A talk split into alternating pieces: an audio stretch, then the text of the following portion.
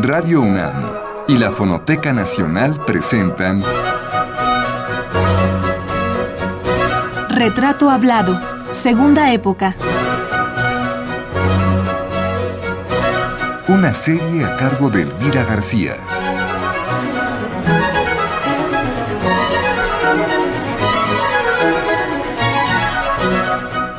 Eduardo Matos Moctezuma. Tercera parte.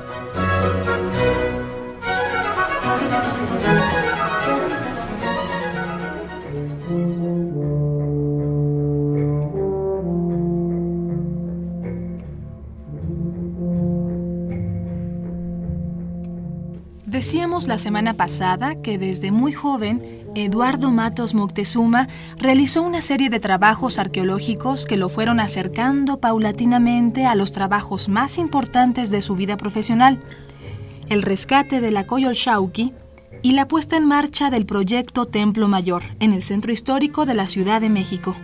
Matos siguió las huellas del pasado mexica desde 1961 cuando hizo excavaciones de entierros y edificios en Tlatelolco, y en 1965 al realizar la exploración de un templo azteca en las calles de Argentina, en el centro histórico.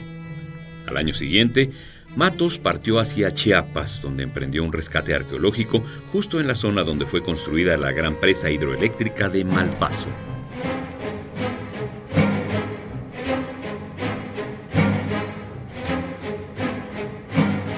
Entre 1966 y 1968 realizó otras actividades importantes. Fue jefe de exploraciones del proyecto Cholula. Excavó el juego de pelota número 2 en Tula Hidalgo. Y a partir de 1968 y hasta 1977 dirigió el proyecto Tula en sus secciones prehispánica, colonial y moderna. Exploró un sitio teotihuacano en Coacalco, Estado de México, en 1971 y fue asesor de las excavaciones del patio de honor del Palacio Nacional en 1974. Prácticamente estaba en la antesala de lo que sería el gran descubrimiento que modificaría la apreciación de la historia de nuestros antepasados, los habitantes de la Ciudad de México, sus dioses, sus costumbres y sus tradiciones.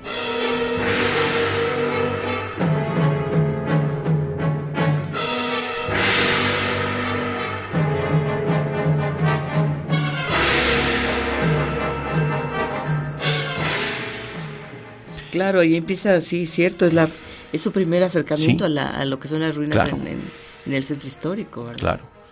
Y entonces yo le digo, muy bien, entonces usted me dice cuándo dejo el cargo. Sí, como no, nada más déjeme ver quién lo va a sustituir. Esto ocurría en 77. Pasaron algunos meses, llegó fin de año, yo le recordé, le digo, oiga, don Gastón, acuérdese que ya hace algunos cuatro meses, cinco, que le dije que yo ya, sí, cómo no, Eduardo, ya, es más, ya tengo quién lo va a sustituir. Eh, va a ser el profesor Lorenzo, el que había sido mi, mi maestro, quien va a tomar el cargo, pero lo va a tomar ya hasta enero febrero. O sea que para ese instante yo había tenido una invitación a Panamá, precisamente, para ir a un congreso de arqueología allá, que iba a ser en febrero. Entonces yo le dije a don Gastón, oiga, don Gastón, entonces me da tiempo de ir al congreso de arqueología. Sí, como no, Eduardo, vaya usted a Panamá, no, no hay problema. Me voy a mi congreso cuando me subo al avión de regreso, era un sábado, para regresar a México, eh, era un avión de Aeroméxico, veo el periódico mexicano y decía, importante hallazgo de escultura azteca cerca del Zócalo y qué sabe qué. ¿Qué año era, maestro? Eh, en ese instante ya era 78, era febrero de 78. Y entonces leo esta nota y que muy importante, dije, bueno, serán exageraciones de los periodistas. Llego a México y en ese momento mi esposa empieza a decirme, oye, te han estado buscando de Lina, que vayas este lunes inmediatamente a la dirección. Bueno, el lunes voy a la dirección, pues inmediatamente la secretaria, ay, profesor, lo hemos estado esperando. Digo, pero si yo andaba en Panamá en el Congreso. No, no, no, pase, pase. Entro a la dirección y había una reunión. Y don Gastón, el director, me ve entrar y se levanta de inmediato y viene hacia mí. Me dice, Eduardo, ¿ya estuvo usted en Guatemala? Digo, no, don Gastón, en Panamá. Dice, no, no, hombre, en la calle de Guatemala que acaba de salir un monolito importante. Y todos dije, ah, es aquella nota que yo leí en el avión. Bueno, entonces, como don Gastón me había nombrado al frente de esa área que se iban a hacer cosas, y en esa área es donde aparece este monolito, que era Coyolchauqui, esta escultura, ¿verdad? pues inmediatamente me involucró en el proyecto para que se empezara el rescate. El rescate lo iniciaron los compañeros de rescate arqueológico, o sea, toda una instancia que hay todavía dentro del INA, y ellos empezaron ese trabajo. Pero maestro, el, hallazgo es completamente fortuito, es accidental, ¿no? Sí, sí. Estaban haciendo, tengo entendido, algunos cableado de luz o alguna cosa así, ¿no? Exacto. Obreros de la Compañía de Luz y Fuerza estaban en la madrugada del 21 de febrero de ese año de 78, estaban colocando unos cables, unas cosas allí, cuando tocan, pegan con algo duro, lo limpian, le quitan el lodo y ven que es parte de una escultura. Afortunadamente, detienen el trabajo y al día siguiente avisan al Instituto de Antropología. El instituto mandó a los colegas de rescate arqueológico para que fueran a ver de qué se trataba. Ya vieron que era esta escultura, se suspendieron las obras que hacía la compañía de luz y dio paso al trabajo de rescate arqueológico que llevaron a cabo estos compañeros. Este trabajo comprendió pues el liberar totalmente la escultura y excavar las cinco primeras ofrendas que se encontraban alrededor de ella. Mientras tanto yo regresaba, veía qué era lo que estaba ocurriendo y entonces ya Rescate Arqueológico acabó su función y ya me pasaron a mí Esto el mando. cuando usted llega, regresa de Panamá. Exacto. ¿Y qué ve? O sea, usted ya ve la... Sí, cómo no. La escultura, allí estaba, completa. Ya descubierta, pues. 3.25 de diámetro, impresionante. Y para eso no me tomó de sorpresa el trabajo porque con aquella anticipación que don Gastón me había nombrado y demás, yo había empezado a leer más sobre el área, allí el Templo Mayor Azteca, sobre todo la cultura azteca, en fin. Entonces llega el momento en que tenemos que, o tengo que preparar el proyecto Templo Mayor, que así se iba a llamar.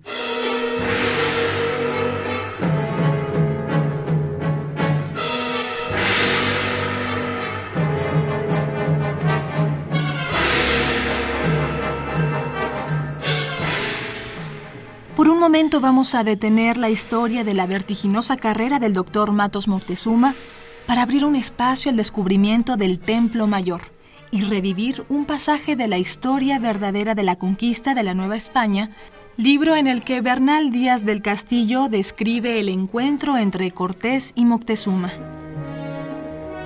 En la mañana del 7 de noviembre de 1519, Partimos de Ixtapalapa muy acompañados de aquellos grandes caciques. Íbamos por nuestra calzada adelante, la cual es ancha de ocho pasos y va tan derecha a la Ciudad de México que me parece que no se torcía poco ni mucho. Desde que vimos cosas tan admirables, no sabíamos qué decir, o si era verdad lo que por delante parecía que, por una parte, en tierra había grandes ciudades y en la laguna otras muchas y veíamoslo todo lleno de canoas y en la calzada muchos puentes de trecho a trecho y por delante estaba la gran ciudad de México y nosotros aún no llegábamos a 400.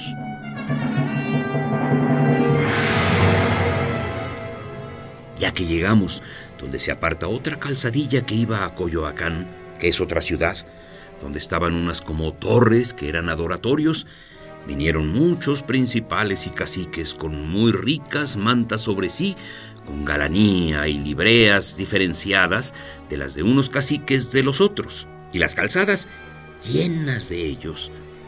Aquellos grandes caciques enviaba el gran Moctezuma adelante a recibirnos, y así como llegaban ante Cortés, decían en su lengua que fuésemos bienvenidos.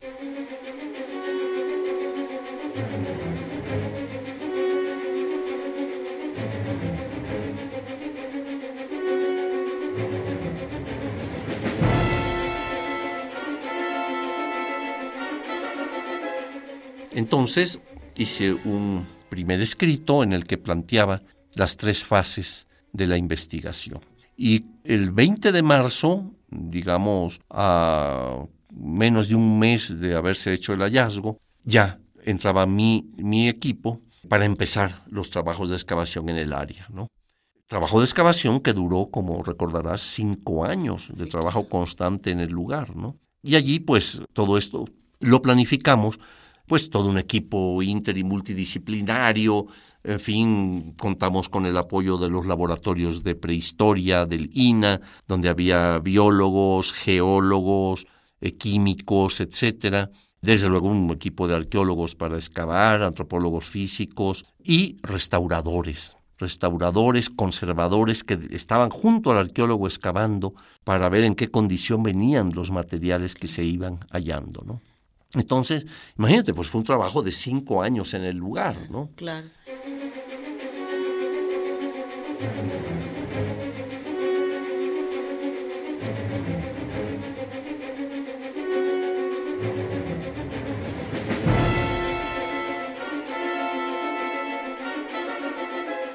Los hallazgos en el centro histórico de la Ciudad de México implicaron mucho trabajo de excavaciones y limpieza del terreno aledaño. Cinco años después, quedaron a la vista de mexicanos y extranjeros las maravillas de nuestro pasado prehispánico. Todo tipo de especialistas laboró intensamente en su área para preservar, rescatar y restaurar los objetos guardados por la tierra durante varios siglos.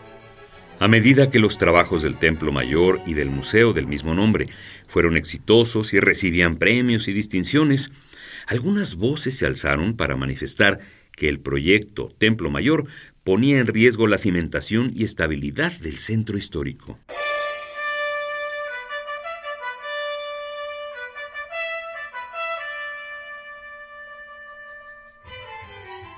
Maestro, ¿es en esta época, este, durante estos cinco años o después, que se tienen que quitar todos estos edificios? Son, creo que, siglo XVIII, no sé si es o qué, de qué época ah, corresponden los del centro histórico que se tuvieron que tirar para poder hacer esa excavación. Yo he oído muchas quejas. Sí. De gente que dice que qué bien que se descubrió todo lo que es el templo mayor y las ruinas que hay ahí, pero que qué mal que se desestabilizó el centro histórico, que porque se está hundiendo más, etc. Ay, qué bueno que me haces esa pregunta porque me da pie a contestar dos aspectos fundamentales. Precisamente cuando estábamos llevando a cabo la excavación, empezaron toda una serie de quejas, sobre todo de organismos de arquitectos, etcétera, que se quejaban de que, según ellos, se estuvieran tumbando edificios coloniales para, digamos, llevar a cabo la excavación prehispánica. Resulta que si tú consultas el catálogo de monumentos que había en aquel momento, que era el del arquitecto Sánchez Santoveña, vas a ver que no había edificios coloniales. Es decir, había uno en Guatemala 50 con partes coloniales, pero digamos un arco, o sea, partes de muros y demás. restos de un edificio que se había tirado. Eh, pues. no, no, era un edificio, pero que tenía, había sido adecuado y ya tenía cosas del siglo XIX y hasta del XX. Era el único. Todos los demás no eran coloniales. Y allí está en el catálogo del arquitecto Sánchez Santoveña. Entonces era un tanto risible ver. ¿Eran del siglo XX ya? Los... Siglo XX, todos, pero ahí está además constatado. ¿eh? ¿No? Además, la Dirección de Monumentos Históricos tuvo la precaución de ir analizando cada edificio, detectar bien de qué momento era, se detectó que la gran mayoría, salvo uno, eran del siglo XX, de los años 30, 40 más o menos, del siglo XX, y mientras tanto salía el desplegado, por ejemplo, recuerdo de algún organismo de arquitectos de Guadalajara protestando porque se estaban tumbando edificios coloniales, lo cual implicaba, por un lado, una ignorancia tremenda, pues no, no lo sabía. Se ve que no conocían el catálogo de Sánchez Santovella, ¿no? Qué Entonces, bueno, qué bueno que da usted esta explicación. Sí, no, y, no, y salieron desplegados también por parte de INA aclarando eso. Bueno, entonces lo que pasa es que somos muy desmemoriados o leemos, pues, estamos muy mal informados. Pero sí, yo he oído a varios periodistas, a varios eh, personas hablando de este. Sí, este, lo cual implica una ignorancia enorme.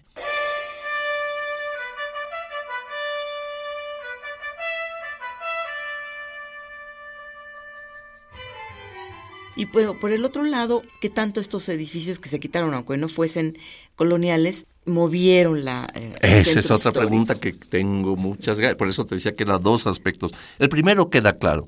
Y la prueba irrefutable es, ahí está el catálogo del arquitecto Sánchez Santoveña, en el que vemos a qué momento pertenecían estos edificios. Y el estudio con actas de la Dirección de Monumentos Históricos, con un cuerpo colegiado en que estaban también representados, por ejemplo, organismos como la Escuela de Arquitectura, como el, la Organización de Arquitectos de México, no recuerdo el nombre exacto, en donde estaban representantes de Arquitectura de Bellas Artes, del INA, de Obras Públicas, etcétera, etcétera, ¿no?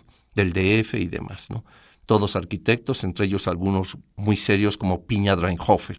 Y todos ellos fueron analizando y levantaban las actas y la primera decían, no, esto es del siglo XX, que sigan adelante las excavaciones. Entonces están las actas por un lado y lo más importante, el catálogo de monumentos de Sánchez Santoveña, que sería muy recomendable para estos señores que aún piensan así. Entonces, la primera parte. La segunda es precisamente lo del movimiento, la gelatina en el centro histórico, que es producto de otra ignorancia, de una ignorancia muy, muy, muy, muy grave. ¿Tendenciosa? no, yo nada más digo grave, y ahí, hasta ahí dejo ese aspecto. Resulta que el planteamiento que hacen es, bueno, al quitar edificios hay un bufamiento. O sea, el terreno tiende a elevarse. Perdón, ¿qué es bufamiento? Bufamiento es elevación del eh, terreno al quitarle una carga que tiene encima. Entonces, al quitar estos edificios, que además son edificios de dos, tres pisos, este, viene un bufamiento y por lo tanto el centro histórico está padeciendo tremendos movimientos y se va a venir abajo. Allí, el dato interesante es, primero, el bufamiento no es un volcán, no es algo que de repente empieza casi como a expandirse, no, no, no. Es unos un centímetro o dos que fueron detectados y llevados y controlados por personal, digamos, de ingeniería, de mecánica de suelos. Si nada más tomas un nivel y ya. Eh, a lo mucho, ¿no? porque, porque son, no son pesos exagerados que hay arriba, para empezar. Pero el segundo aspecto y muy importante y este también tiene que ver con un carácter histórico, es que hay estudios de especialistas en mecánica de suelos, esto sí, que han detectado cómo desde el momento, o sea, desde el siglo XVI ya había problemas de movimientos por el hundimiento de la ciudad. Primero muy, muy leve, muy paulatino, después se iba acelerando a medida que la ciudad crecía y necesitaba agua para sus habitantes, la extraía a 40 metros de profundidad. Eso causaba que al extraer esa agua se empezaran a asentar los edificios, sobre todo en esa área lodosa del centro de la ciudad. ¿no? Entonces, eh, resulta, estudios de, las, de SAOP, de la Secretaría de um, Obras Públicas, ¿verdad?, de aquel instante, con verdaderos especialistas en mecánica de suelos, porque déjame decirte que algunos, otra vez arquitectos, que han hablado sobre este aspecto de que se mueve como gelatina el centro de la ciudad por los, eh, por los trabajos del, Templo Mayor, pues también son de una ignorancia, pero supina, ¿no? Porque, eh, primero, pues se ve que no conocen de mecánica de, de suelos, puesto que los especialistas en mecánica han visto y han dicho, no, esto es el fenómeno que causa esto es la extracción masiva de agua para darle eh, de, beber al DF, ¿no? Entonces, de cada 10 litros, 7 están siendo extraídos del subsuelo. Entonces, imagínate, eso causa y provoca pues que se venga un hundimiento cuando las arcillas empiezan a comprimirse, ¿no? ¿Qué, trae por resultado esto? Pues que eh, este hundimiento afecta edificios como el de la catedral, que estuvo en peligro grave hace eh, algunos años. que se, y que se ha estado trabajando. Y se ha estado trabajando y muy bien y parece que ya lo que ahora, lo que buscaban en aquel momento era que se hundiera, pero homogéneamente, va a seguirse hundiendo, pero, homogéneamente, exacto. ¿no? Y entonces, eh, pero hubo arquitectos, efectivamente, que, ah, no, pues claro, coincide, miren las excavaciones y se está hundiendo. Cuando en ese mismo año se estaban abriendo grandes pozos para seguir alimentando a la ciudad. Todo esto que yo te comento está escrito en publicaciones de la Secretaría de Obras Públicas, ¿no? que llevaba el control de todos esos aspectos. Y quizás lo que faltaba en ese momento, eh, que fue setenta y tantos, en, en, ese mismo año se dio a conocer todo esto de obras públicas, Quizás lo que ha faltado es, divulgar todo esto, ¿no? sacarlos de, esas publicaciones especializadas. Sí, yo lo he publicado este, y, he sí, citado las fuentes, los párrafos donde dicen ¿no? claramente los verdaderos especialistas en, en mecánica. y no alguno que otro arquitecto que eh, farolón que sale con su ignorancia a exhibirla, además, penosamente. Claro, qué terrible, qué bueno que lo aclara, maestro, porque yo creo que estas son cosas que se van quedando ahí en, la gente que van haciéndole mucho ruido y que a la, a la, a la postre acaban pues desprestigiando el trabajo de, de, usted y de mucha gente y, y restándole valor a, a, lo que se encontró ahí en, en el centro histórico, ¿no? En Templo Mayor.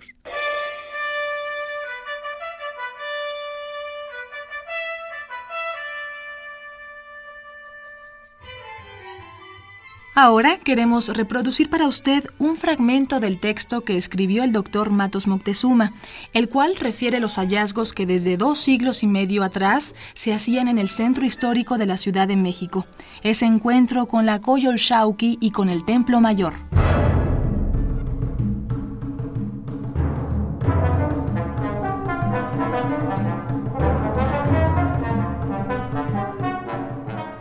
El 13 de agosto de 1790, en la Plaza Mayor de Ciudad de México, se encontró una enorme estatua cuyo significado no pudo precisarse en ese momento.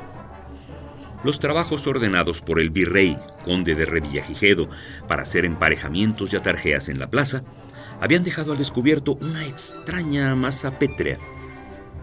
Los detalles del hallazgo han llegado hasta nosotros gracias a un diario y a unos cuadernos que dejara un guardia alabardero del Palacio Virreinal, hoy Palacio Nacional, de nombre José Gómez. Dice así el primero de los documentos.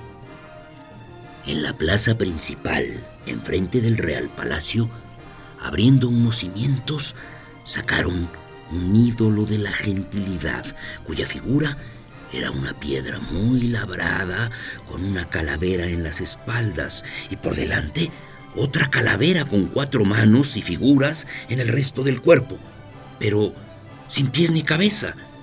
Y fue siendo virrey el conde de Revillagigedo.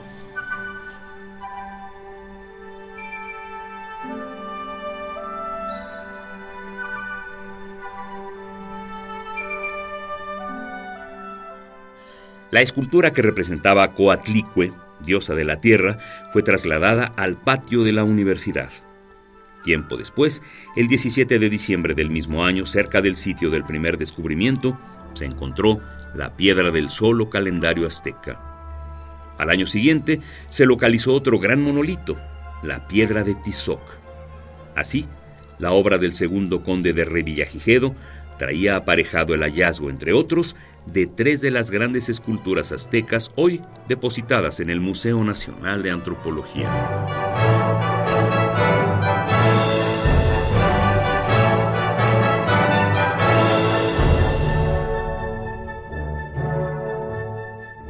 Pasaron muchos años, y aún siglos, y diversos objetos fueron hallados a lo largo del 19 y 20, hasta que en la madrugada del 21 de febrero de 1978, otro encuentro vendría a poner la atención en el principal templo azteca.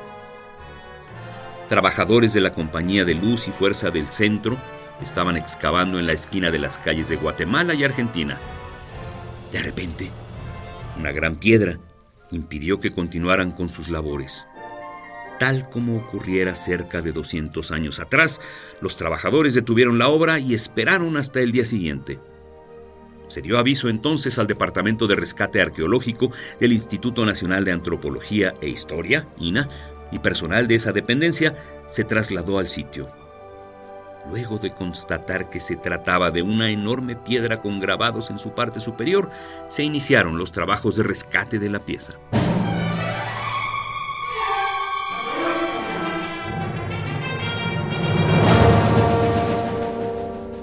Pero bueno, entonces decíamos, estaba usted contándome, cinco años de trabajos en el proyecto Templo Mayor. ¿Es lo más importante que usted ha vivido como, como arqueólogo maestro? Como proyecto de investigación que estuvo a mi cargo, sí. Que después tuve otros, en fin, pero creo que en este pude aplicar toda una serie de, pues, de principios y de procedimientos, etcétera, que iban desde el inicio de la excavación misma hasta, como se dice, la puesta en valor de lo excavado, o sea, hasta preparar aquella área para la visita del público, de la persona interesada. Y la creación del museo en el lugar. ¿no? Entonces, todo esto, vamos a decir, fue un, trabajo muy completo, muy complejo a la vez, en donde se iba desde la excavación primero, luego la interpretación de los materiales, luego la creación del museo mismo, aplicando pues los, lo que se había encontrado, las evidencias que estaban allí, mostrarlas en el museo, publicarlas, hacer la difusión de todo esto. Mucho trabajo para Muchísimo. sus 38 años. Más, eh, más o menos en 37 me hice, 38 me hice cargo y actualmente yo mm, sigo dirigiendo el proyecto Templo Mayor, aunque ahora ya más simbólicamente, porque en realidad los jóvenes que empezaron conmigo allá, este, pues ya son los que ahora tienen la palabra, ¿no? Claro, ya no ellos son tan jóvenes y ya. Eh, sí, ellos ya. Sí, yo ahora inclusive ya voy poco al templo, pero sigo claro al tanto de todo lo que ocurre. Actualmente estamos con el hallazgo que hubo de esta escultura monumental de Tlaltecutli, que está a cargo de Leonardo López Luján y todo un equipo, todo un equipo en que intervienen eh, arqueólogos, químicos, biólogos, etcétera, o sea, siguiendo esa vieja tradición de la arqueología mesoamericana, que en realidad se inicia con don Manuel Gamio en Teotihuacán, allá a principios del siglo XX, ¿no? Entonces... Eh, en el, perdón maestro, en el, el, templo histórico, el descubrimiento de toda esta zona del templo, el, el templo mayor, perdón, el templo mayor, es que viene a, modificar las, las tesis, los, eh, los planteamientos de, la, del origen de los mexicas, de todo el asentamiento? ¿Cómo, cómo? Bueno, este, los datos que proporciona el Templo Mayor, que son muy variados, eh, muy ricos en algunos casos y demás, por un lado vienen a reforzar aspectos que ya se conocían. Por el otro, vienen a, digamos, a darnos una información novedosa, desconocida hasta el momento. Por ejemplo, no sabíamos cuántas etapas constructivas había tenido el Templo Mayor, o sea, cuántos agrandamientos, cuántas ampliaciones. No sabíamos qué lugar ocupaban las ofrendas que se ponían en honor de los dioses o del templo mismo, ¿verdad? Este, y ni la cronología interna de este edificio, ¿no? Entonces, gracias a estos trabajos, pues ahora ya conocemos. Conocemos las ofrendas, el lugar que ocupaban, eh, sus características, la asociación de los objetos internamente dentro de la ofrenda. Eh, conocemos la cronología de cómo fue creciendo este edificio eh, y también se irrumpió en el aspecto del simbolismo del, del edificio. ¿no? esto tuvo un, auge muy, muy importante en los últimos años y pues eh, se ha hablado de, estos aspectos simbólicos en el edificio mismo. Eh, quiero comentarte que esto ha dado pie, yo creo que es el proyecto arqueológico que más tesis ha producido y más publicaciones en general, ¿no? Nacionales e, e internacionales. Eh, de todo tipo. Imagino que vienen muchos, muchos investigadores extranjeros. sí, sí, sí. Hace poco estuvo un joven alemán haciendo un estudio de, los instrumentos musicales encontrados, eh, en fin. Fíjate, se han hecho más de 30 tesis de todo tipo. O sea, desde tesis de biólogos, de eh, eh, historiadores, de arqueólogos, de antropólogos físicos, de restauradores, de, en fin, más, más de 30.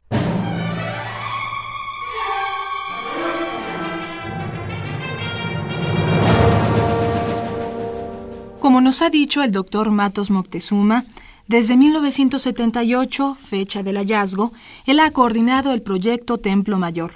En ese sitio desarrolló cinco temporadas de excavaciones que concluyeron en 1982.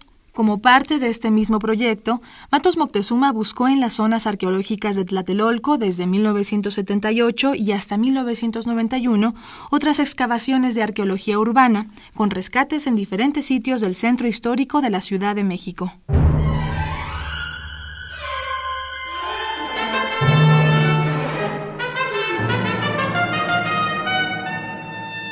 Mira, es tal el, el cúmulo de materiales y los temas por investigar, Además, pues hay allí investigadores, o sea, en, lo que es el Museo del Templo Mayor, hay, eh, está el grupo de investigadores, somos en total alrededor de 10 arqueólogos, un antropólogo físico, en fin, que con el apoyo externo de biólogos, químicos, etcétera, pues continuamos trabajando. Entonces, en realidad, los temas que investigan nuestros colegas pues van desde aspectos de malacología, o sea, por ejemplo, aspectos de las conchas, de los materiales de conchas, caracoles, etcétera. Tenemos ahí un especialista que es Adrián Velázquez. Tenemos a Leonardo López Luján, que es quien ahora lleva a cabo la investigación de este hallazgo de la diosa Tlaltecutli. Eh, tenemos a Carlos González, eh, se acaba de doctorar el año pasado, eh, con el tema precisamente del recinto ceremonial azteca. Tenemos también al antropólogo físico, que actualmente es el director del museo. Y aquí entramos a otro aspecto. Fíjate que somos 10 investigadores, pero en proporción, los investigadores del proyecto Templo Mayor son los que más premios nacionales o internacionales han ganado dentro de nuestra institución. es impresionante, ¿no? Que, eh, por ejemplo, los premios anuales de arqueología, de antropología física o del mejor trabajo de tesis, etcétera, en diferentes niveles, en diferentes grados, pues han sido ganados por gentes del Templo Mayor. Eso es un motivo de orgullo, obviamente, para, para, nosotros, porque este, pues está indicando la seriedad del trabajo, la, la calidad de este trabajo, y pues queremos mantener esa calidad y ese esa proyección. O sea que el, proyecto Templo Mayor continuará por sí. largo tiempo. Hay mucho trabajo por delante. Sí, sí, sí.